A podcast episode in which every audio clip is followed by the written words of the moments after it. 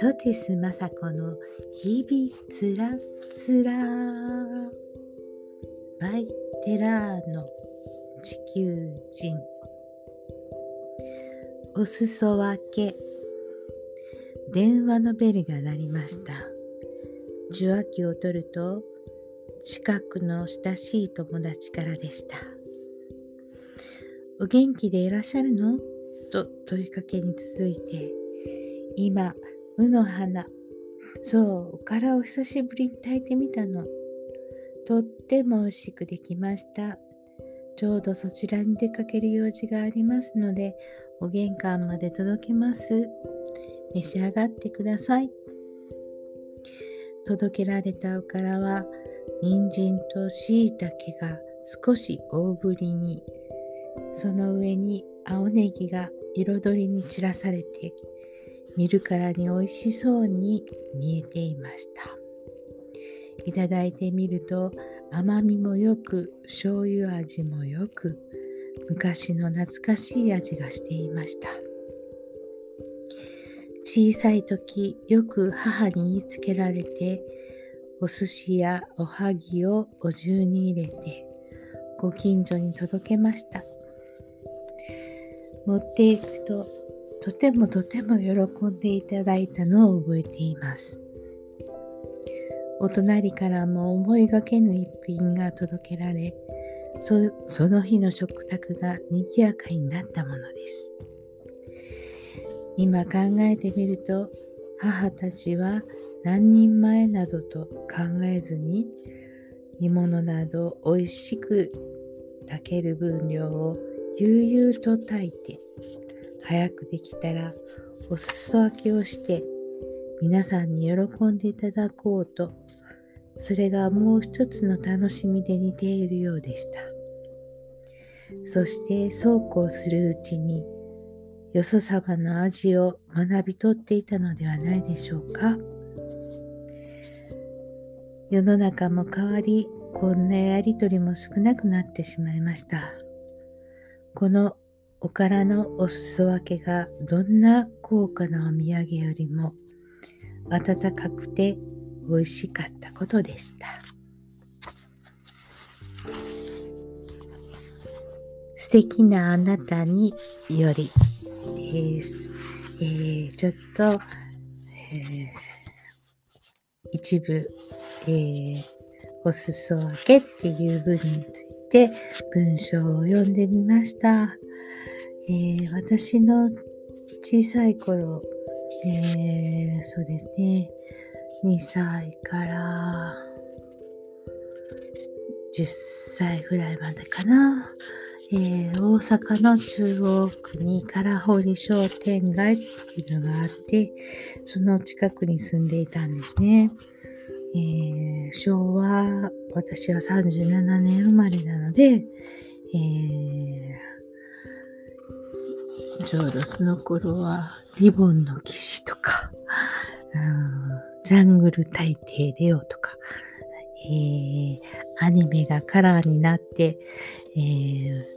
ワクワク楽しみに隣の食堂に見に行ってたのを思い出してきました。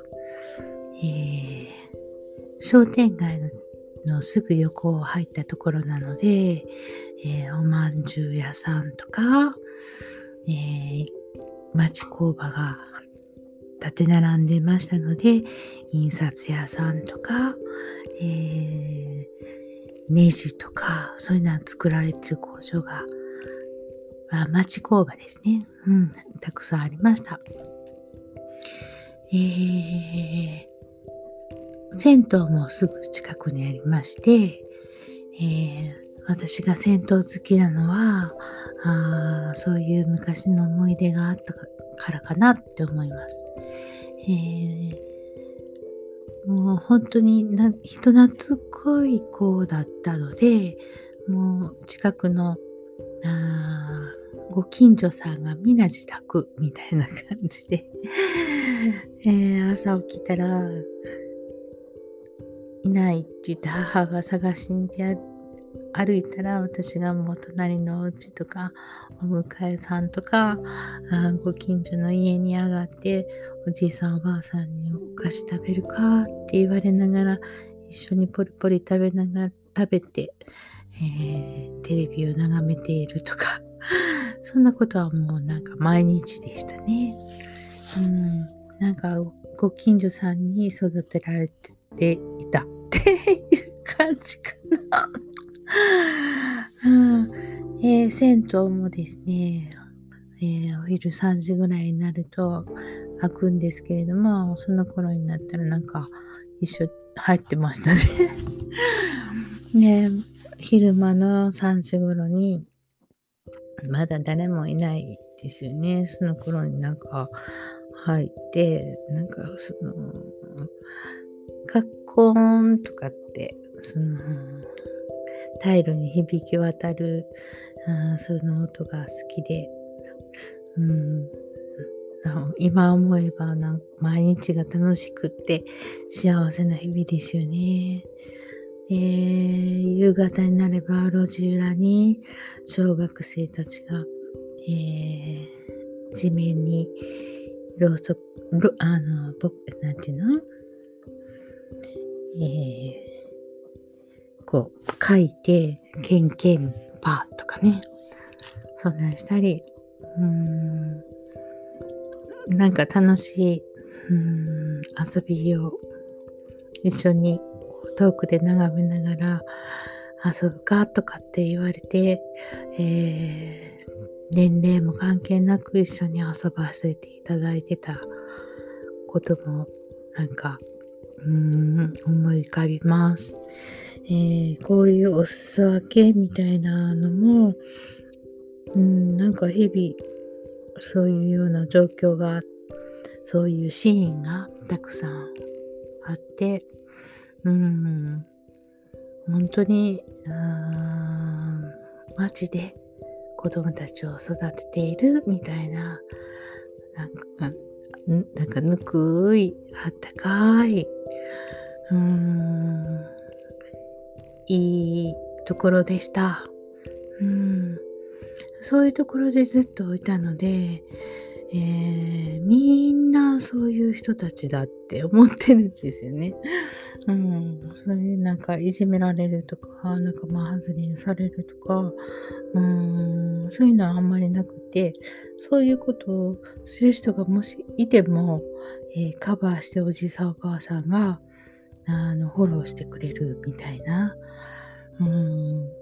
で、そこに、こう、助け舟があるみたいな。そういうような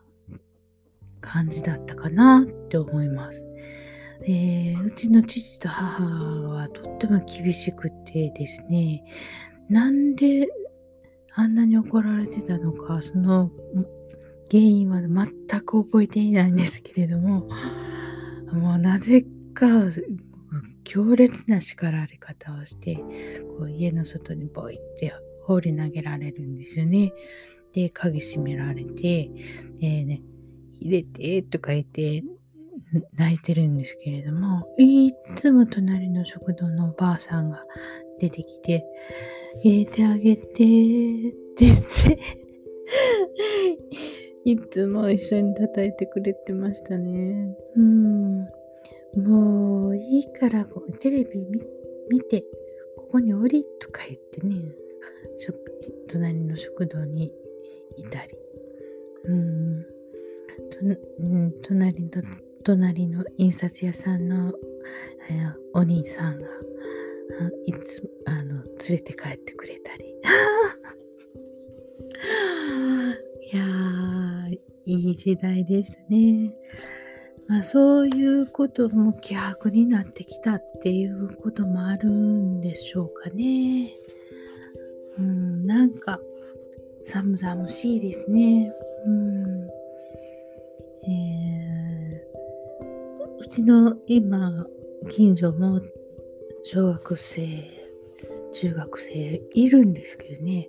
ほんと静かですよ。うん。何してるんかなって思うんですけどね。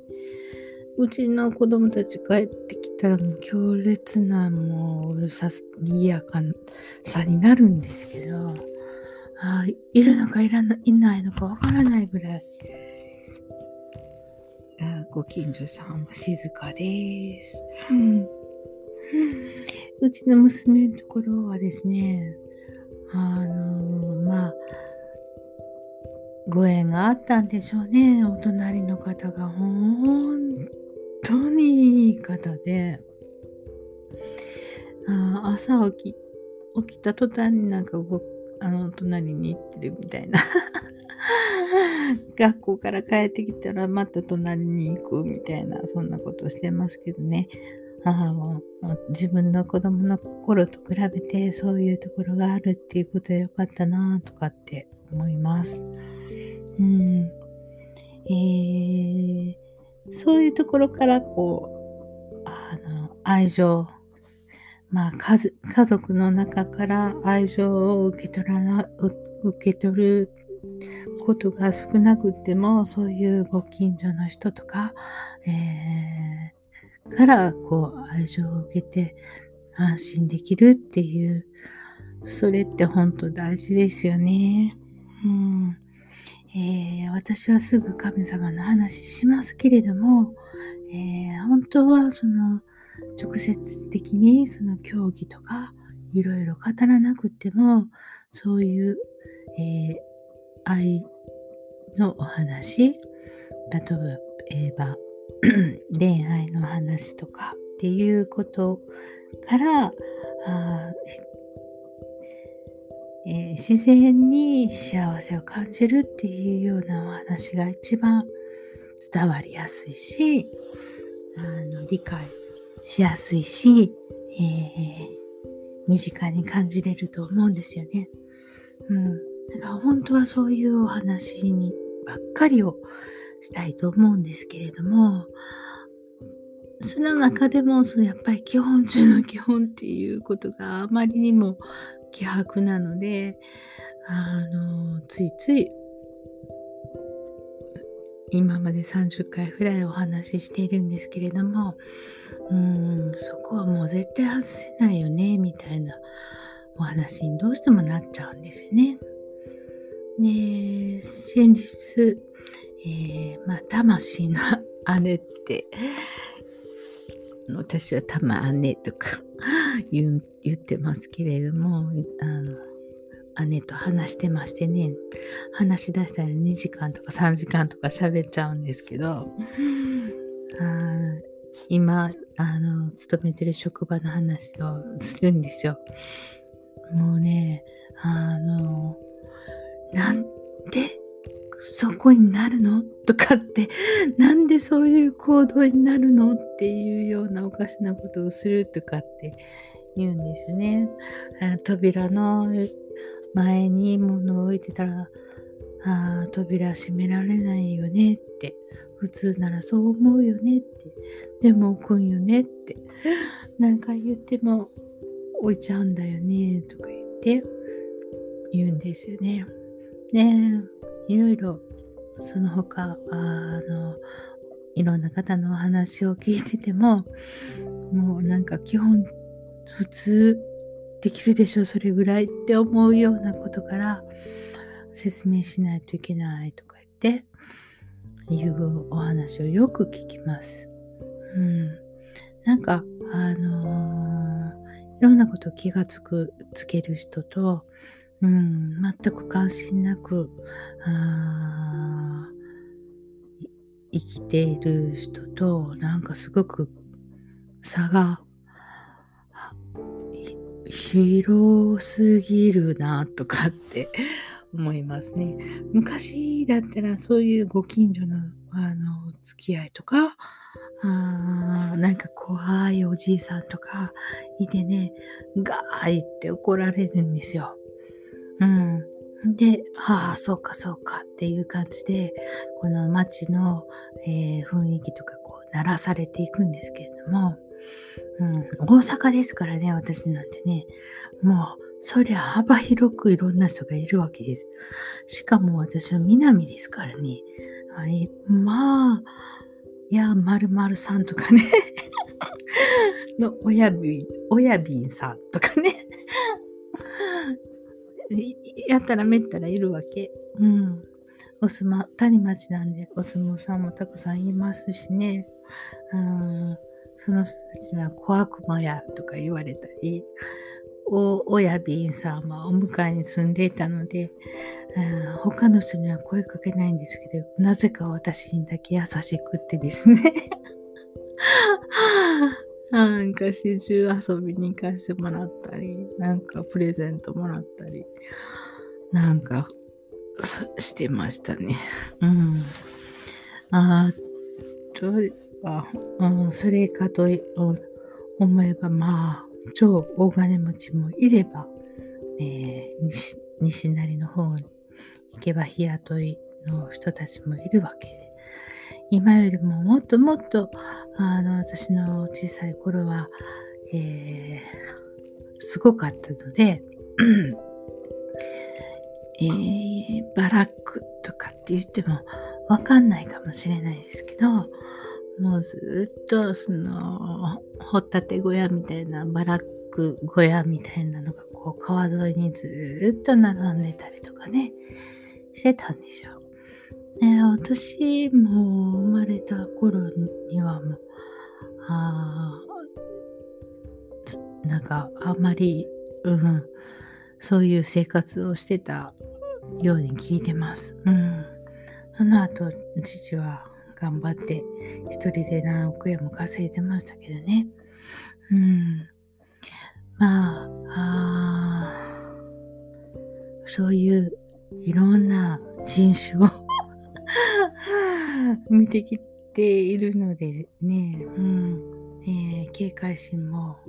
えー、人一倍ありますし、人懐っこさも人一倍ありますし、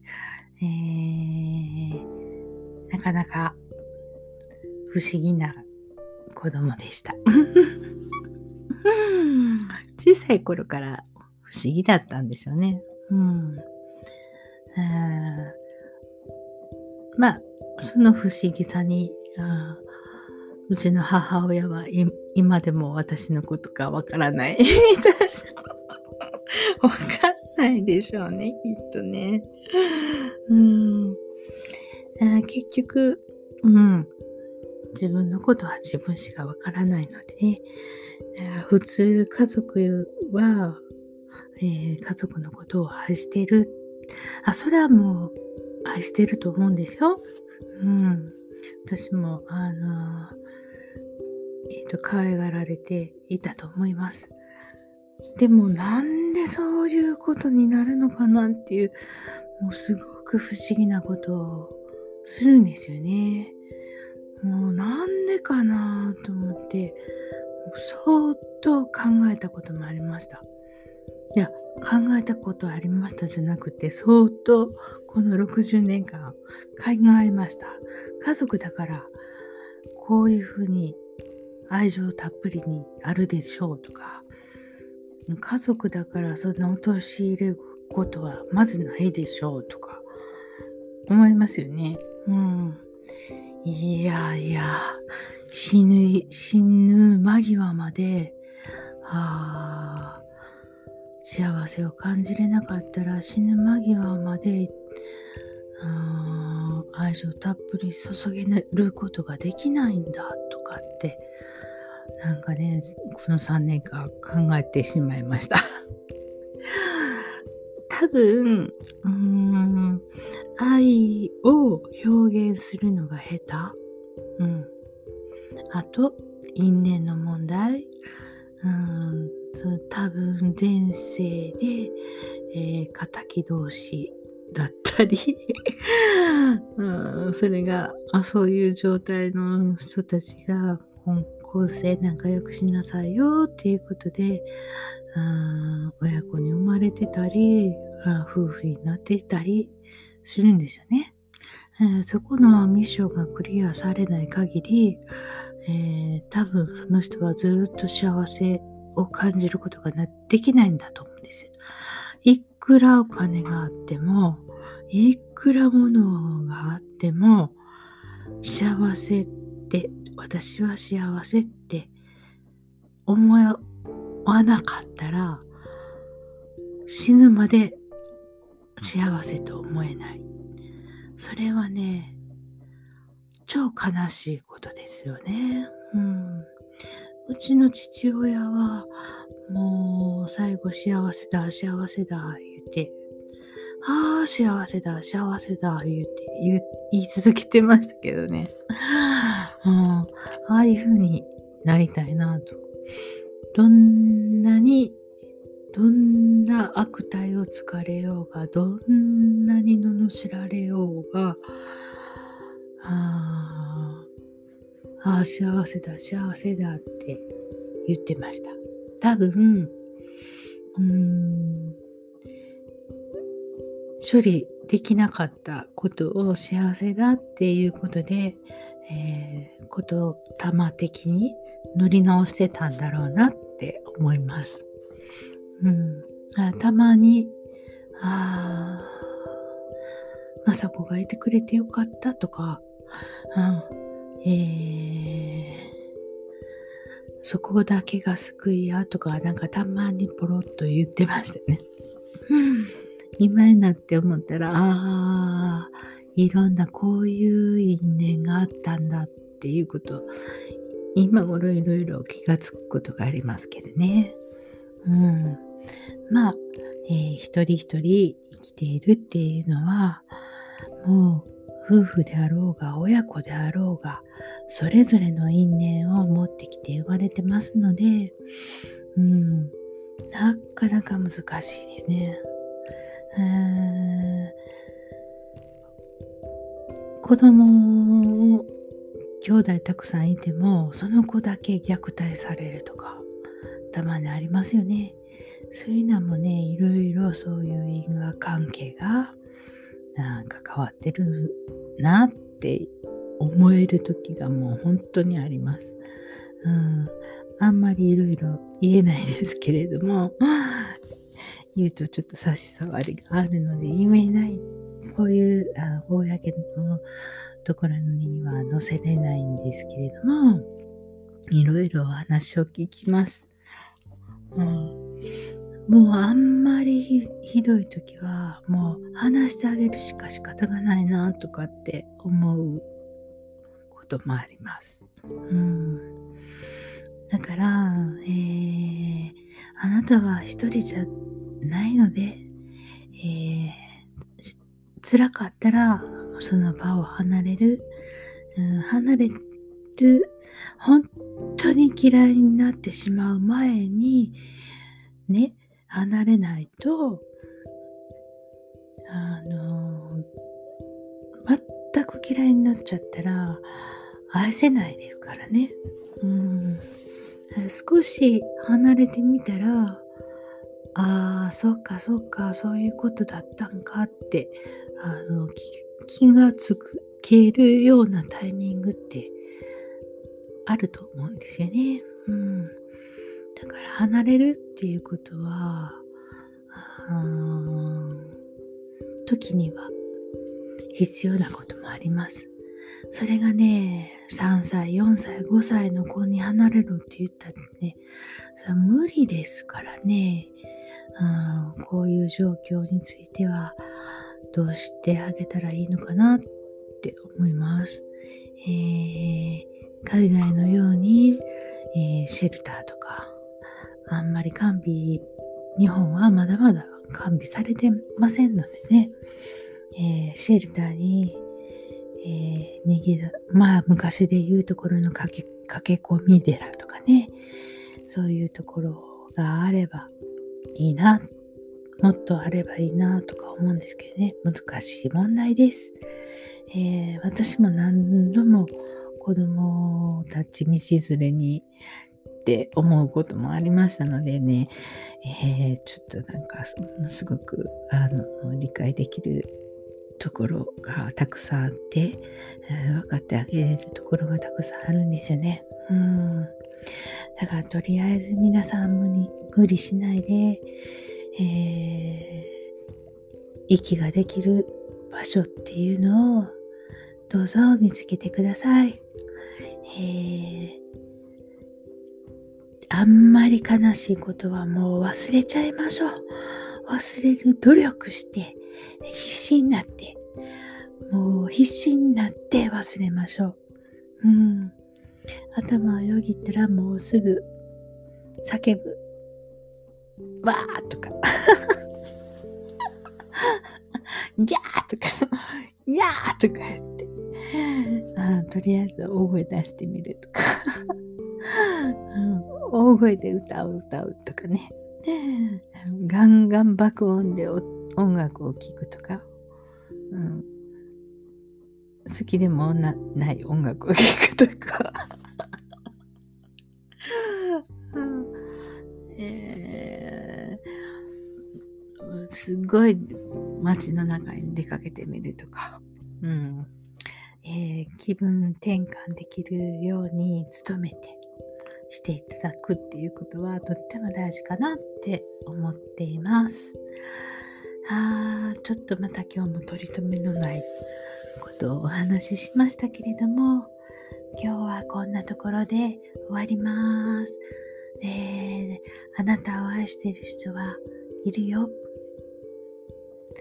じゃあ、おやすみなさい。はい。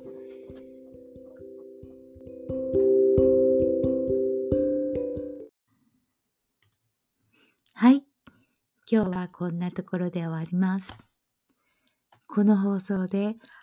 あなたに何かひらめきがあると嬉しいな。そして何かしらひらめきがあったらそちらこちらフォローしていただければもっと嬉しいです。素敵な日々になりますようにお祈りしていますね。